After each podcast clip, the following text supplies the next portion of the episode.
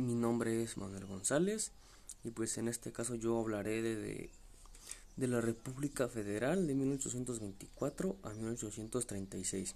Bueno, pues del cual yo hablaré de varios temas que es el debate ideológico entre federalismo y centralismo, la Constitución de 1824, Antonio López de Santa Ana, el federalista, y la primera intervención francesa y guerra de los pasteles. Bueno, para empezar, pues, hablaré sobre el primer tema que es el debate ideológico entre el federalismo y el centralismo. Bueno, pues para empezar con el federalismo, pues aquí en este sistema político los diferentes estados conservan las leyes y autoridades propias. Se delega cierto grado de autonomía y algunas libertades a un organismo o autoridad general que es el Estado. El federalismo tiene como objetivos que el organismo que conforma los estados estén asociados para ejercer funciones de forma plena y libre, ya que pues por esta razón los estados federales son responsables y asuntos de asuntos jurídicos, educativos, financieros y otros.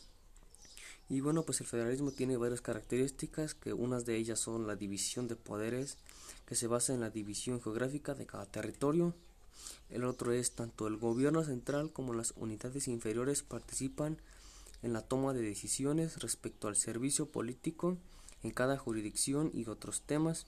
Y el último es la Suprema Corte de Justicia es la encargada de interpretar y modificar la Constitución siempre que siempre se requiera. Y bueno, pues el siguiente que es el centralismo y pues aquí esta doctrina política aboga la centralización política y administrativa del poder. El gobierno central es la autoridad suprema y tiene todo el poder de la toma de decisiones. El centralismo normalmente se origina por la falta de fondos económicos en los estados para, para, dar, para dar los servicios básicos a todos los ciudadanos. Y pues esta forma de gobierno es el Estado el que asume competencias ante los estados o divisiones administrativas, pues el pues en él recae el ejército y, y administración de los derechos políticos en todo el país.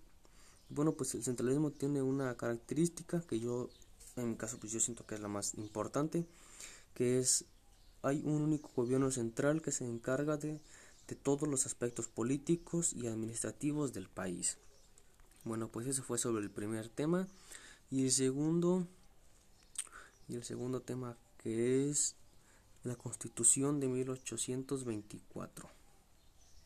Bueno, pues aquí en el 4 de octubre de 1824 entró en vigor la primera Constitución Federal de los Estados Unidos Mexicanos, siendo este un documento de carácter jurídico y político que pues este estableció el sistema político federal y tuvo como fin principal el de declarar el carácter independiente de México como país.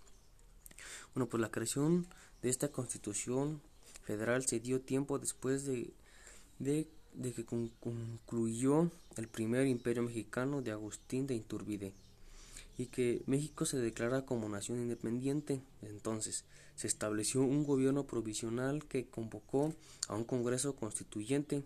Se reunió el 5 de noviembre de 1824 y dos días después, el 7 de noviembre, se celebró su instalación solemne. Lo que pretendía pues este Congreso era tratar de conciliar las tendencias políticas existentes y después de varios debates se aprobó el 24 de enero de 1824 el documento llamado Acta de la Federación Mexicana en el cual se establecieron las bases fundamentales para la Constitución Federal. Bueno, pues la Constitución de 1824 se formó por siete títulos y 171 artículos y esbozó una mezcla de antecedentes hispánicos y estadounidenses, es decir, una combinación de lineamientos provenientes de tanto la Constitución Liberal Española, promulgada el 17 de marzo de 1812 por las Cortes reunidas en Cádiz durante el periodo de la lucha contra el gobierno de José Bonaparte, impuesto por el ejército francés. Pues este fue el siguiente tema, que ahora el penúltimo, el tercero es Antonio López de Santa Ana, el federalista. Pues nacido en Jalapa, Veracruz, el 21 de febrero de 1794 de, de ascendencia española, Antonio López de Santa Ana tuvo una infancia pródiga y tranquila, pero su natural ímpetu lo llevó a ingresar a los, a los 16 años al ejército realista para combatir las tropas insurgentes. Y en 1821, luego de romper el sitio de Orizaba, fue de, de condecorado por el virrey y ascendido a teniente coronel. Pronto fue nombrado comandante de la plaza de Veracruz, pero casi de inmediato se adhirió al plan de Iguala, proclamado por Agustín de Iturbide, y por el cual se pretendía la independencia absoluta de España. Apenas firmados los tratos de Córdoba, en los que México se declara independiente, empezó la polarización de, políticos y militares mexicanos pese a que Iturbide fue su mejor ejemplo en las formas de hacerse el poder de Santa Ana. Lo desconoció y se pronunció por la independencia en el plan de Veracruz. En 1827, Santa Ana aprovechó el levantamiento de Nicolás Bravo para ascender políticamente y pues le bastó mostrar lealtad el gobierno ante la disyuntiva que se presenta en la participación de sus hermanos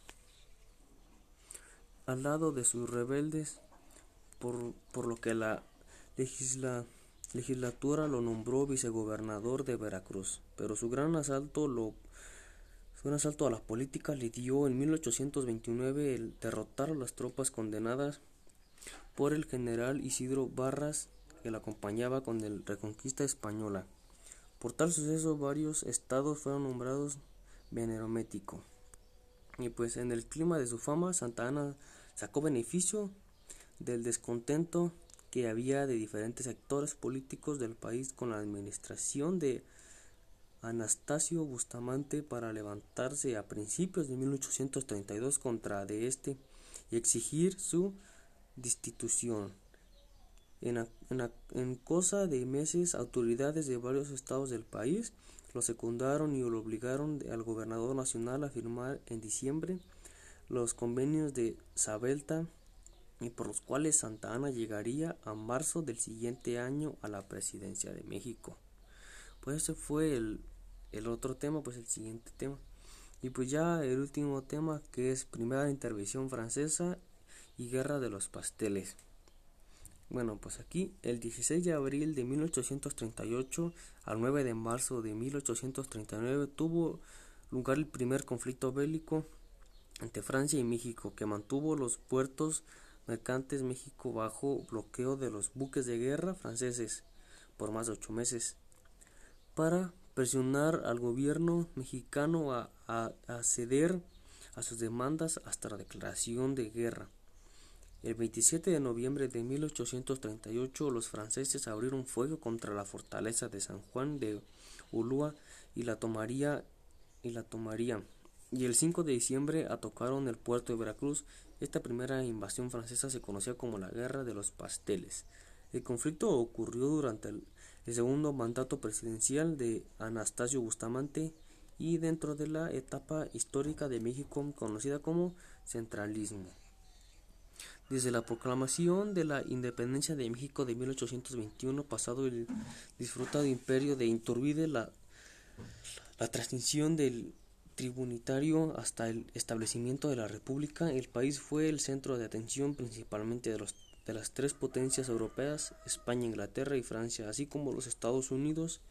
España no renunciaba a la idea de recuperar su colonia, fue inagotable de, recursos y su mano de obra explotada. Inglaterra, en la competencia con Estados Unidos, se, encontraba en el comercio y la repartición de, las ganancias de sus compañías. Los Estados Unidos, desde su conformación con nación, instauraron el principio de su política exterior de la doctrina Monareo. Y pues para respaldar su carácter expansionista, acabado con los sueños del imperio español en América y mandando de claro mensaje de lo que consideraban sus dominios. A las demás potencias europeas, por su parte, Francia estaba involucrada con los aspectos políticos y económicos de América Central y las Antillas y su negocio comercial matrimonio. Pues este fue todo, gracias por la por su atención.